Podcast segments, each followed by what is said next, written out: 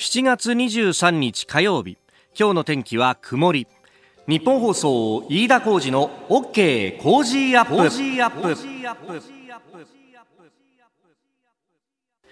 朝6時を過ぎました。おはようございます。日本放送アナウンサーの飯田浩二です。おはようございます。日本放送アナウンサーの新行市佳です。この後8時まで生放送飯田浩二の OK コージーアップです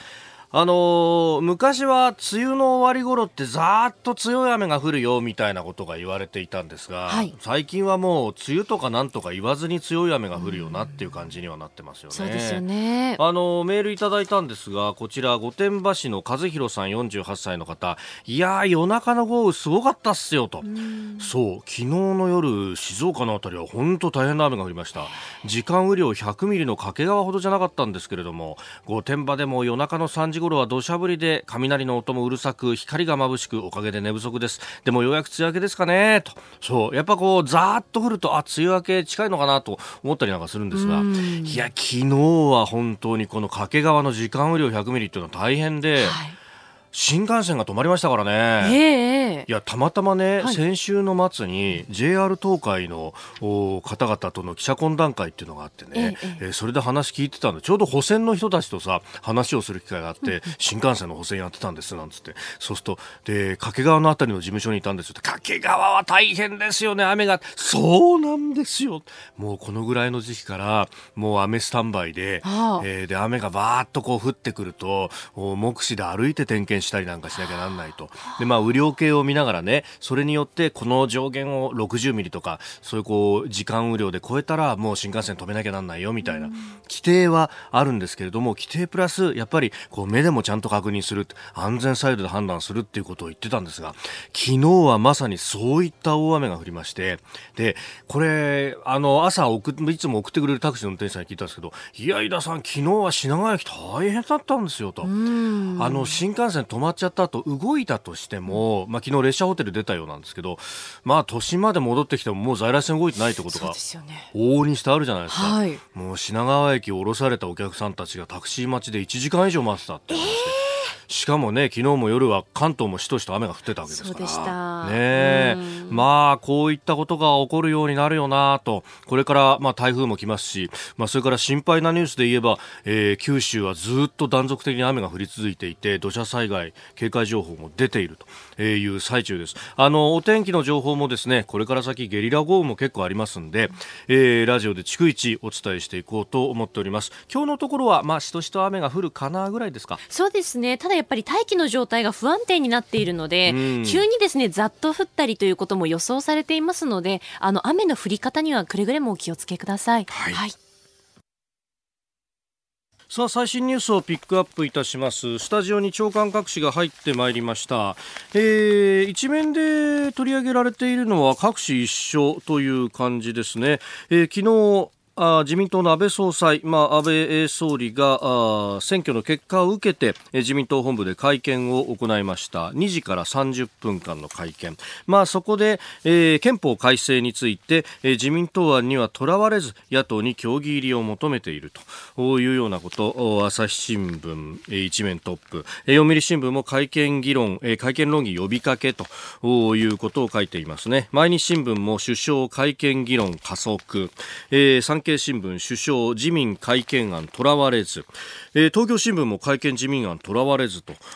いうことで載せています。そして日本経済新聞も改憲論議柔軟に首相自民案とらわれずと、えー、いうことです、まあ、あの自民党はね、えー、自分のところで改憲の素案、えー、も出していますし、まあ、今、えー、話題というか議論に上っているところでは例えば憲法9条に、えー、付け加えて自民自衛隊を、えー、明記すると。いうようなことも提案していますけれども、まあ、これ、えー、現状としてベストの案だというふうには思うけれども、これにこだわるものではないと、えー、これ質疑でも強調してましたんで、えー、まあ、そういったところ柔軟さも見せつつ、会見の憲法改正の論議というものを進めていきたいという強い意志が見えたと各地そういったところで、まあ、あ書いております。まあ、これは、まあえー、護憲派、会見派関わらず書いているというところですね。えー、それからあ中の面などで、えー、書かれています先ほどね、えー、上柳アナウンサー朝ぼらけでも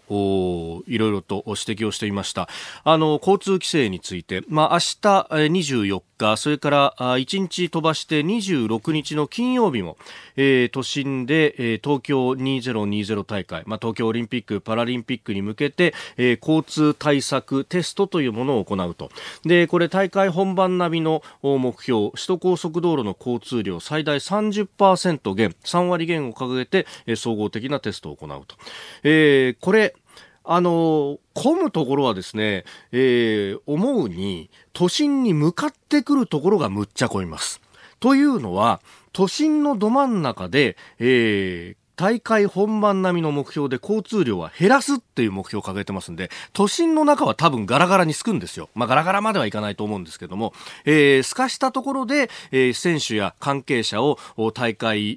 の場所に運ぶ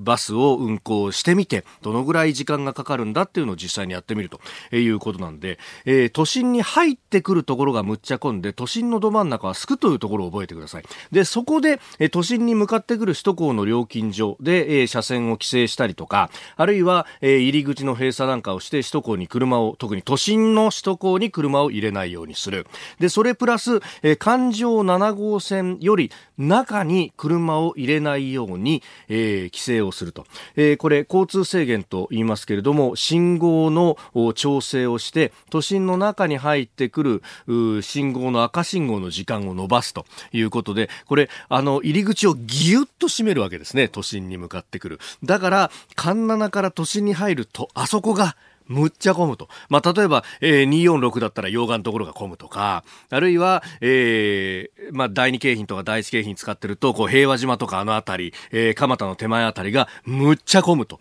えー、いうことになりますんで、これ気をつけてくださいねと。えー、明日と、それから26日、えー、この2日間は、そんなことが起こるぞということであります。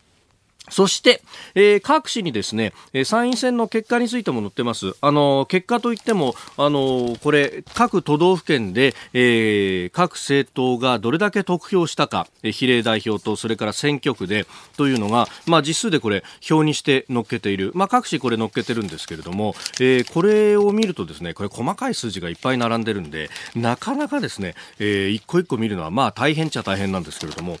非常にこう、面白いことがありましてというのはこれあの産経新聞の前の政治部長だった石橋さんという方が再三いろんなところで指摘されていて本にも書いていたと思うんですが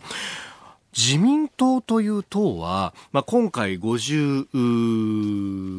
議席を取りました。で、えー、前回の参院選で、まあ、55議席、まあ、その後、ね、えー、自民党入ってきた人もいるんで、現有56議席と。だから前回とさほど変わらない。で、えー、そのさらに前、えー、6年前の選挙は60議席以上を取って対象ということだったんですけれども、じゃあ実際にどれぐらい票を取ったかっていうのを見てみると、実は、えー、この議席席数以上には変わってないということがあります。というのも、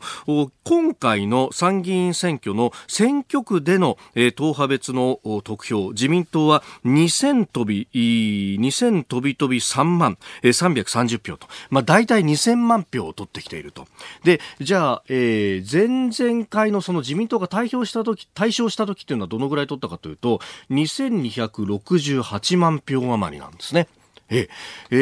ー、これ200万票ぐらいしか変わっていないわけなんですよ。えー、ところがそれで議席数で言うと、10議席以上と開きが、まあ大体10議席ぐらいの開きが出てしまうと。まあこれ何を表してるかっていうと、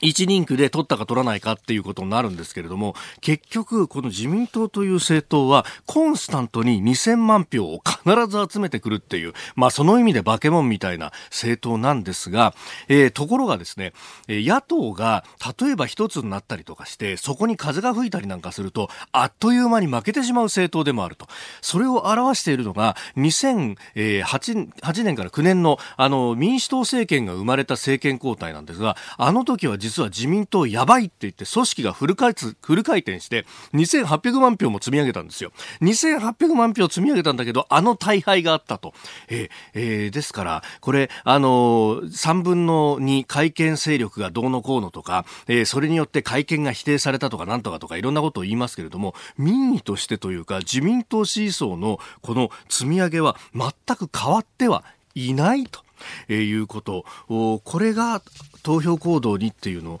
あの結果にいろいろ左右するっていうのはむしろ選挙制度の方に、いろいろな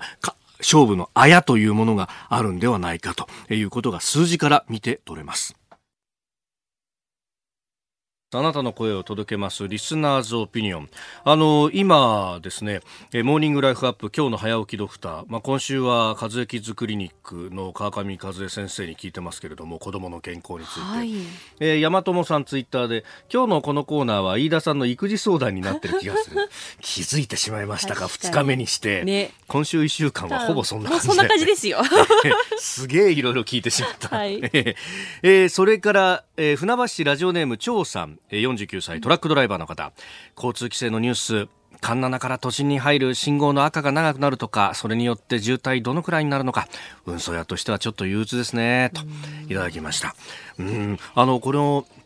スタッフでもいろいろこう話してたんですけど、そう、あの、あるスタッフがね、飯田君これってさ、あの、地震の時の交通規制に似てないか？いや、でもそうなんですよね。地震の時も環七から中に入るってところは非常に規制をすると。で、これであの、都心からね、えー、都心とこう、郊外をつなぐ、例えば246とか、国道1号とか国道15号とか、ああいうところまで規制をしだすと、これまさに地震の時の対応と変わらないってことになる。だからこれ、ね、地震の時にどう動くかっていうのを各所轄の警察署もあの即座に動かなきゃなんないんでそこの部分っていうのもひょっとしたら重ね合わせてるよなと思うと明日の規制っていうのは実は本当にこの都心を守るという意味でも大事なことになってくるのかなとふと思っております。さあ、次第はコメンテーターの方々とニュースを掘り下げます。今朝のコメンテーター、ジャーナリスト、有本香里さんです。有本さん、おはようございます。おはようございます。よろしくお願いします。ますえー、有本さん、各週ご登場なんで、前回7月9日、はい、私お休みいただいてました。そうですお世話になりました。こちらこそ、ありがとうございました。帰ってきた飯田さん。いやなんとか恥ずかしながらという感じですが。いやツイッターとか、こう、えー、あるいはタイムラインとかね、あるいはこう、はい、放送も聞いてると、えー、あれですよ、あの、インスタの写真の撮り方まで出るんですよ。いやいや その割にはなんかあの、えー、指導前と指導後が大して変わらないじゃないかっていう後からあの結構変わってましたよ。そうですか？すいません。明るくなってると。僕も教えてもらおうかなと。今日よろしくお願いします。お願いします。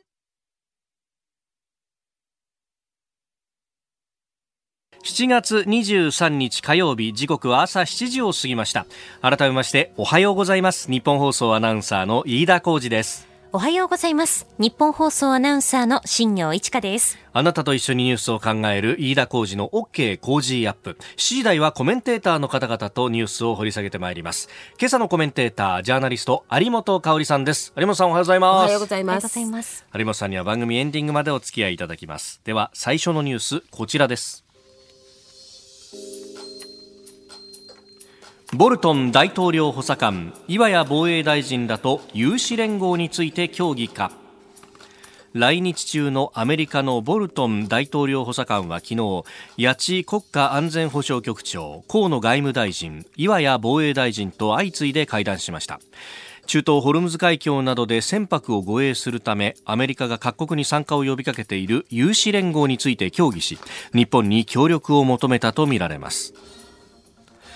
まあ、この有志連合への参加について安倍総理昨日の会見の中ではどういう形どういう目的でやろうとしているのか伺ってみないと何が求められているのかわからないというふうに述べております、うん、まあ、慎重に判断する姿勢。まず話を聞くということはね、えー、選挙が終わった直後の、えー、各局のインタビューでも答えていました。そうですね、うん、あのこれはその選挙の前からね、はい、えー、言われていたことなんですけれども、うん、選挙期間中に、まあ、こういったことに対してじゃあどう対応するのかっていうようなことがね、はい、全く各党の党首クラスからも聞かれなかったというのは非常に残念だなというふうに私は思ってますね。だからそのホルムズ海峡をまあ、の安全というのを確保することが日本にとっていかに大事な問題かっていうこと、はい、これまあ国民レベルでもあんまり共有されてないと思うんですけれども、まあ、国民レベルどころかねやっぱり各党の党首にその種の感覚がないっていうのはちょっときついなと。うんうんうん。まあ、原油だけで言っても8割がホルムズ海峡を通ってそうですね。日本の場合は、まあ、あの大体8割ぐらい中東から来ますからね、えー、それはほとんど通ってきますのでね。で世界にとってもこれ重要でねあの、はい、世界の石油製品の、まあ、3割以上はそこを通るわけですね。ということは例えば、まあ、日本に直接関係するもの以外でもホルムズ海峡がちょっと非常にいろいろ不穏であるということになれば世界経済にも、はいすぐに大きく影響すると。いうことですね。はい、えー、ただですねやっぱり情勢は結構緊迫してると言っていいと思うんですね。えー、あのボルトンさんがまあ来るということはいろんな意味でのこの地ならしっていうことあると思うんですけれども、はい、まあそれ以上にですね今あのまあ、イランの情勢というのは結構緊迫してます、まず。はい、でこれは結構確かなことで、あの私、2年前、もう2年前になると思うんですけどね、えーと、イスラエルへ夏行きまして、はい、でそこでイスラエル軍の関係者ですね、うん、あのまあ、あの時はたまたまですねこのテロ対策っていうことにちょっと興味があったので、えー、イスラエル軍の陸軍の OB があの、まあ、向こうの有名大学の中にですね、うん、テロ対策の研究所を持っていてでそこの所長をされている方とあの随分いろんなあの話をさせていただいたんですね。はい、でその方のまあ関係でえー、定期的にあのあちらからこう、えー、っといろんな情報のリリースをいただいたりしてるんですけれども、これやっぱこのところ結構頻繁に来まして。あ、そうですか。えでこれはやっぱりこのイラン情勢なんですよね。はい、あのまあイスラエルはご承知の通り、えー、例えばヒズボラとかですね、はい、まあああいう勢力からいろんな、えうんまあ攻撃を受けているというようなこともあって、まあそれらに関する情報だけではなくて、やっぱり地域情勢が非常に緊迫していって、このイランの状況に対して、まあまさにこのですから有志連合の枠組みですけれどもね、要するにヨーロッパはどういう形でね、えー、つまり参画を、はい、おするのかあるいはできるのか、みたいなことをえー、随分こうレポートしてくれています。まあ、イギリスは単価拿捕されたりとかしてますもんね、うん、そうなんですね。だけどそのイランとの関係でいうと一応ねヨーロッパ諸国というのはその核合意という枠組みがあるじゃないですか。まあだからそれについては堅持したいという表向きね。えー、姿勢を見せていますけれどもでも今の現状に合わせて何ができるのかとい。うようなことを、はい、まあ、おそらくいろんな形でそのアメリカもヨーロッパにも働きかけをしてるんだろうなということではありますね。まあ、これね、どういったあ有志連合になるのかっていうのは、うん、なかなかまだ中身わからないところあるんですが、はい、ね、一部ロイターなどがリークしているところでは、えー、そのね、えー、お互いがお互いの国を守り合うということじゃなくて、えーえー、自分たちの国の関係する分では自分たちで守りなさい、ね、うん。だからそうなってくるとまさに日本に突きつけられているのは大きな問題なんですよね。はい、常にまあその特に中東での今まで、はい、えー、ことに関しては日本はやっぱり他の国が主体的に全体守ってるところの、えー、まあ、お手伝いみたいなことだったんだけれども、はい、そうはいかないだろうということはありますよね。それともう一つやっぱり状況悪いんだけれども、はい、特にこちら日本のねアジアだと、日本と韓国の関係も今いろいろちょっと問題が生じているために、ね、アメリカとしては、えー、この有志連合にこのアジアの国々をどう参画させるかっていうことがちょっといろいろと懸案なんでしょうね。おはようニュースネットワーク。東京有楽町日本放送をキーステーションに全国のラジオ局21局を結んでお届けしています。おはようございます。日本放送アナウンサーの飯田浩二です。時刻は7時11分を過ぎました。今朝のコメンテーターはジャーナリストの有本香里さん。この時間に取り上げるニュースはこちらです安倍総理が参院選を終え与野党に対し憲法改正について議論を呼びかける。与野党の枠を超えて3分の2の賛同が得られる改正案を練り上げていきたい2020年という目標については、まあ、今もその思いには変わりはございません。安倍総理大臣は昨日参議院選挙の与党勝利を受け自民党本部で記者会見を行い与野党に衆参両院の憲法審査会で憲法改正の議論を進めるよう呼びかけました。えー、昨日の会見では安定した政権基盤のもと幼児教育無償化などの政策を推進するとともに、えー、10月の消費税率引き上げに伴う景気対策に万全を期す構えを強調、えー、また臨時国会来月1日に召集して新しい参院議長などを決めるという考えも示しました。はい、さあ、あはい、選挙が終わりました、有本さん。そうですね。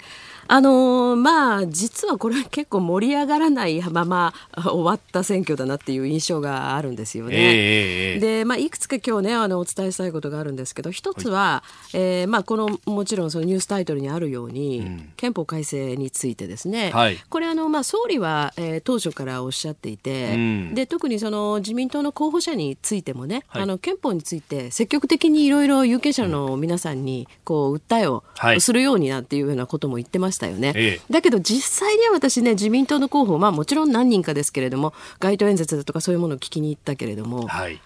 言ってないよね。うんそうですね本当に限られた人だけで、はいいや、この人は言ってもいいんじゃないかなっていうような人でもね、やっぱりいざ選挙となると、いや、その子育てとかね、介護とかね、はい、そっちを言っちゃうんですよね。うん、まあ非常に残念だなという印象がありました。えー、で、結果としては、まあ自民党がですね、一応その目標としていた与党で過半数というようなことはクリアしたけれども、はい、まあ勝利したとは言えないわけですよね。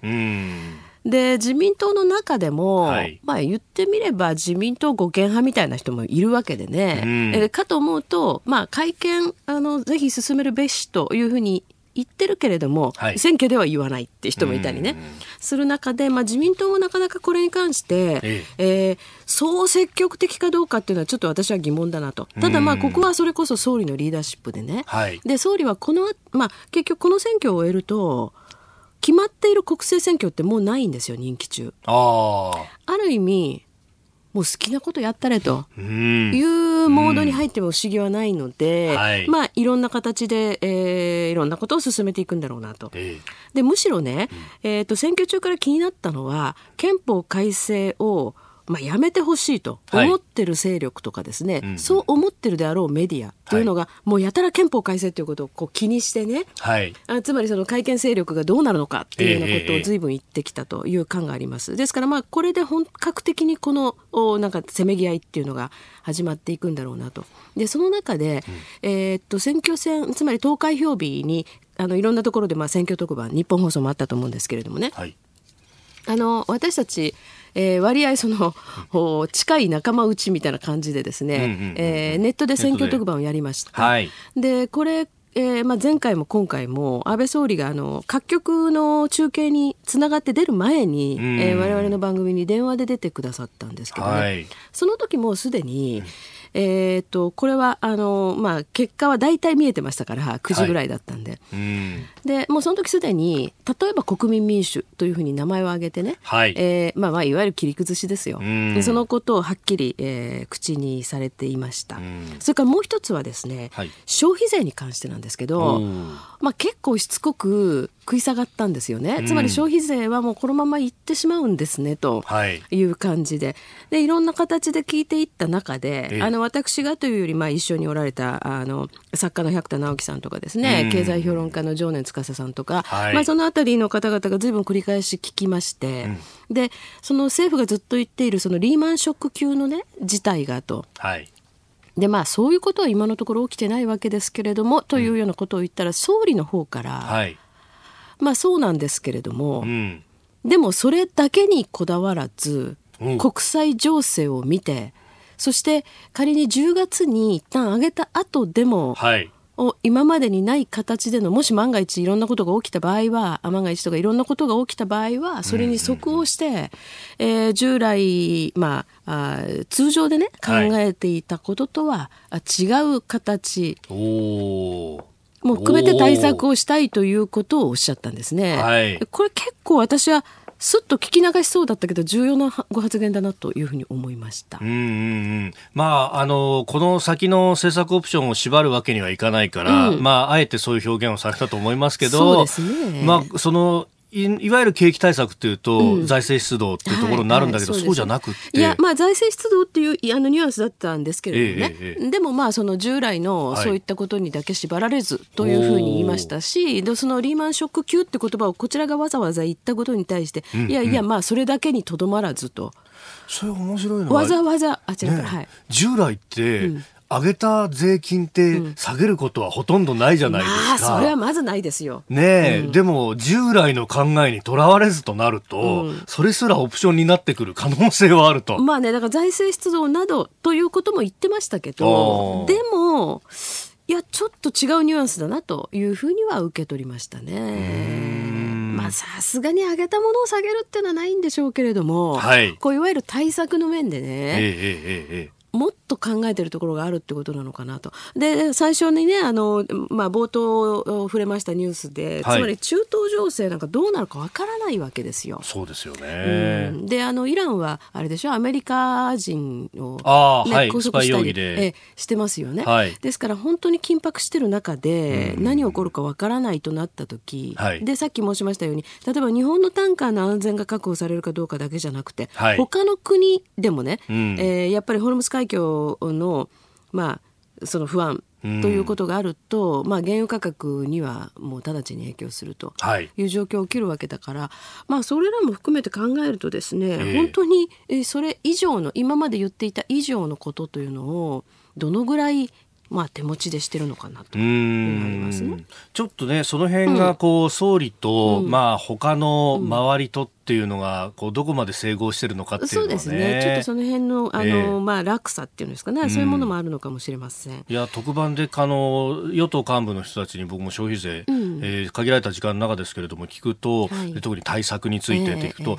えー、いやあの当初予算でポイント還元とかいろいろやってますから、うん、みたいな補正はさほどはみたいなことを言う人も中にはいるそれとねやっぱり自民党のね、まあ幹部と言っていいんでしょうね。の中からも、はい、いやこの選挙で、まあ、大体消費税についてはもう認めていただいたと有権者に。いやそんなことないでしょうと。あの自民党今回支持してます。例えば票を入れたという人の中にも、はい、この消費増税については、えー、必ずしも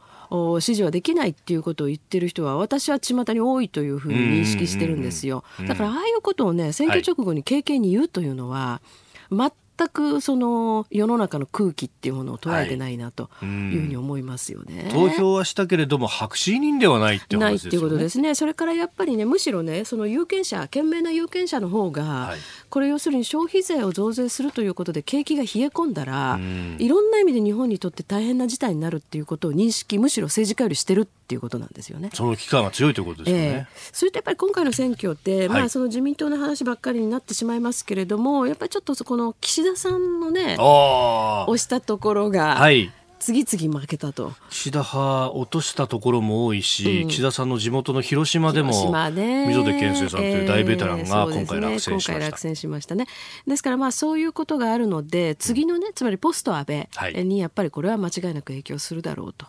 いうことがありますしあとやっぱり野党が、はい。まあ、連携するんだかしないんだかみたいな感じでね、結果的には野党が連携し切れなかった。そうですね。一人区では連携はしたけれども。したけれどもとな、いうところありましたね。で、その中で新しい勢力として、例えば山本太郎さんの、ああ、令和新まあ、あれ100万票近く取ってますもんね、山本さんがね。そうですね。これは結構大きなことですよね。うんですから、まあそういう点でも、はい、あのーまあ、安倍一強とかね自民一強ってことを言われるんですけれどもね、えー、結局これはむしろ野党の側の問題ですよね。うんうん、受け皿がっていうところ、うん、ですから旧民主党勢力がやっぱりあの、まあ、分裂したとい。うことは大きいんでしょうし、はい、だけど実際有権者の側としてはね別にあのかつての民主党がいいって話じゃなくって、うん、やっぱり自民党ともう一つ本当にその選択可能なね、えー、きちんとした野党っていうのはあってくれと思ってるけれども、うん、なかなかそれに至らない、うん、でそれはやっぱり選挙戦見ててもそうですけど政策を語る野党が本当に少ないなと、まあ、与党に対してイチャモンつけてるだけみたいなね。脳だけだと、ね、やっぱり選択肢になりえないというのは今回の参議院選挙でも感じましたね。はい、はい、えそしてもう一つのニュースですが、はい、IAEA 国際原子力機関の天野事務局長が亡くなったと、72歳だったということであります。そうですね。なんかまあご病気でねずっとかあの体調を崩されていたようですけど、えー、これについてはね結構あのロシアのプーチン大統領もあの非常にねこう深い、えー、弔意とそれからロシアはその彼のことをこう忘れないみたいなねそういうまあかなり広幅広く国際社会から、はい、えー、メッセージが、はい、寄せられているというのは印象的です。うん、えおはようニュースネットワークでした。今朝のコメンテーターはジャーナリスト有本香里さんです。引き続きよろしくお願いします。よろしくお願いします。続いて教えてニュースキーワードです。東京オリンピック・パラリンピック名誉総裁。宮内庁は昨日天皇陛下が来年開催される東京オリンピックとパラリンピックの名誉総裁への就任を承認されたと発表しました。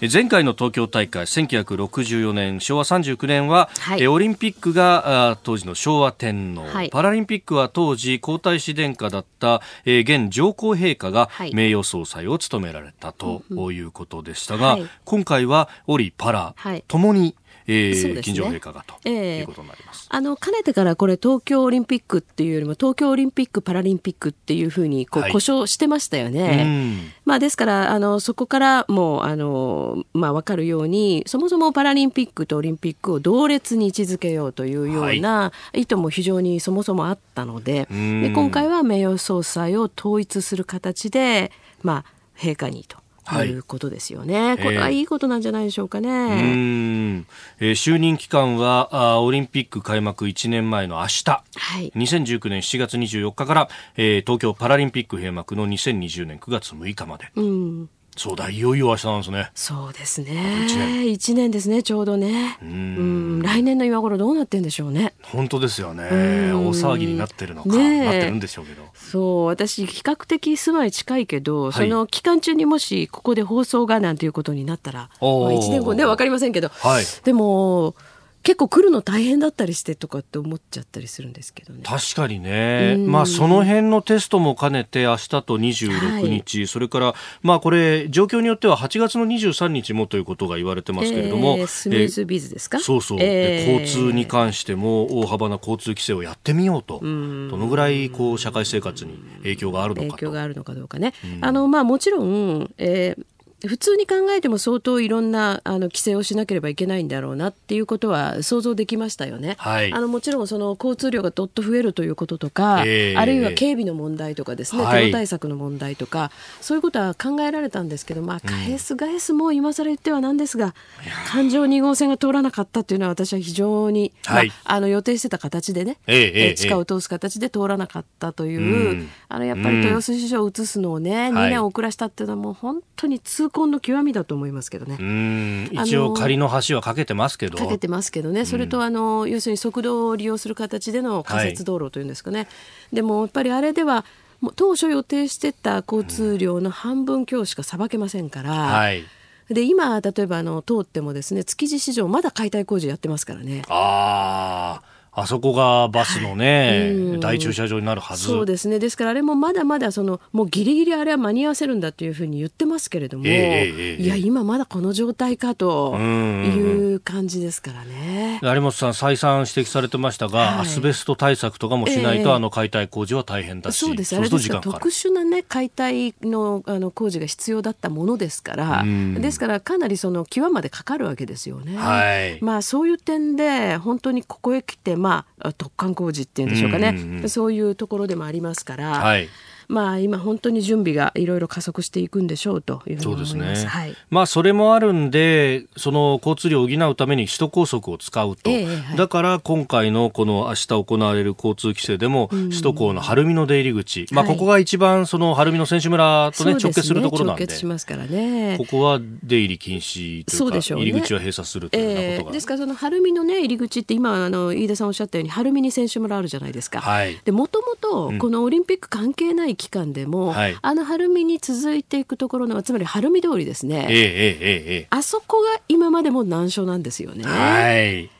だからそれをなんとかしようっていうところだったんですけれども、ね、その一番の問題である、まあ、一つある交差点があるんですけど車の詰まる、はい、そこの流れを良くするために地下を通そうということだったのはこれは解消されないんですよねここの問題は。はいですからその、まあ、時間的に、まあ、ある時間帯に関して車の台数を制限するとか、はい、今おっしゃったように、うん、その高速道路の入り口をとかですね、まあ、そんなことでうまく物理的にやりくりをしていくしかないんだと思いますけれどもね。まあ、こうなってくるとあとはあるもので何とかするしかないってそうですね、あとはまあその時差出勤みたいなことを、はい、もうちょっと今までよりもさらに大胆に時間をね、はい、えー、1時間以上ずらすとか、そういうふうなことの対応しかないですよね。うん、え今日のキーワード東京オリンピック・パラリンピック名誉総裁でした。お送りしております日本放送飯田浩二の OK 工事アップ。お相手私日本放送アナウンサー飯田浩二と新業一華がお送りしています。今朝のコメンテーターはジャーナリスト有本香里さんです。引き続きよろしくお願いします。よろしくお願いします。続いてはここだけニューススクープアップです。この時間最後のニュースをスクープアップ韓国が WTO 理事会に高官派遣へ。韓国の産業通商資源省は22日ジュネーブで23日と24日に開かれる WTO 世界貿易機関の一般理事会にキム・スンホ新通商秩序戦略室長が主席代表として参加すると発表。えー、日本政府の輸出管理強化の問題点と不当性を主張するとみられております。まあ、管理強化というか管理の見直しに過ぎないとは思うんですが、そうですね、はい、だからこれを不当だと言ってしまうと、はい、この同じルールで輸出管理に従っている国々っていうのは一体どうなるんだってことになりますからね。まあ、みんな違法なのか、うん、そうなんですよ。WTO ルールそのものが違法なのかということですよね。だから韓国自体が今まで、まあ、特別に優遇されてたっていうことだったわけだから、はい、いやいやあの通常の管理をしている国々他にもありますよということでしかないと思うんですよね。えー、ただこれあの、まあ、この一般理事会というものが開かれて、はい、えー、そこに日本側はあの外務省の神山山慎吾経済局長が代表として、あごめんなさい、はい、山上慎吾経済局長ですか、はい、あの、まあ、行かれるということですよね。だまあ通常、要するに日本はこの件に関しては、まあ、韓国は当然 WTO にっていうことを言ってくるだろうと、はい、でそれ自体無理筋だけれども、はい、仮に WTO に持ち込んだ場合どうするかということは、まあ、シミュレーション済みだと。いうことは聞いていますので、まあ、ここまではとりあえずいいんでしょうとい。うふうに思うんですね。ただただあのちょっと気になるのはですねここに来て、えー、私も今朝早い時間ですかねあのツイッターでアップしましたけれども、はい、やっぱりロイターだとか、まあ、外国のその通信社やあるいはメディアがですね、まあ、日韓のその間の、まあ、コンフリクトっていうか、はい、要するに争いみたいなことを報道する外国メディアが、またちょっと誤ったことを報じてるわけですよね。うん、つまりこの、まあ、いわゆる徴用工問題と韓国側が言っていることですね。はい、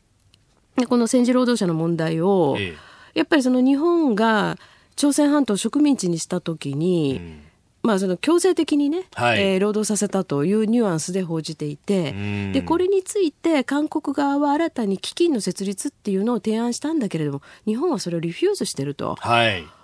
いや、ちょっと違うよねと。うんね、つまりですから、はい、その1965年のね、日韓基本条約請求権協定、うん、こういうようなことが、全く国際的にまた伝わらないまま、要するに、韓国はそういった昔のことを保証してほしいと、うん、あるいは保証する枠組みを作ろうと言ってるのに対して日本がもう全然聞く耳持たないと、はい、こういうようなニュアンスに伝わってってしまいかねないんですよね。そうすると、まあ、本来これ WTO に持ち込んで、えー、正当性が主張できる話ではないけれども、はい、誤った国際世論をまた作られてしまって、えー、なんかあ例外的なね、うん、穴を作っちゃうっていうような。はい可能性がやっぱり見えますよね。だからこのあのまあ確かにねその報道機関の報道に対して、はい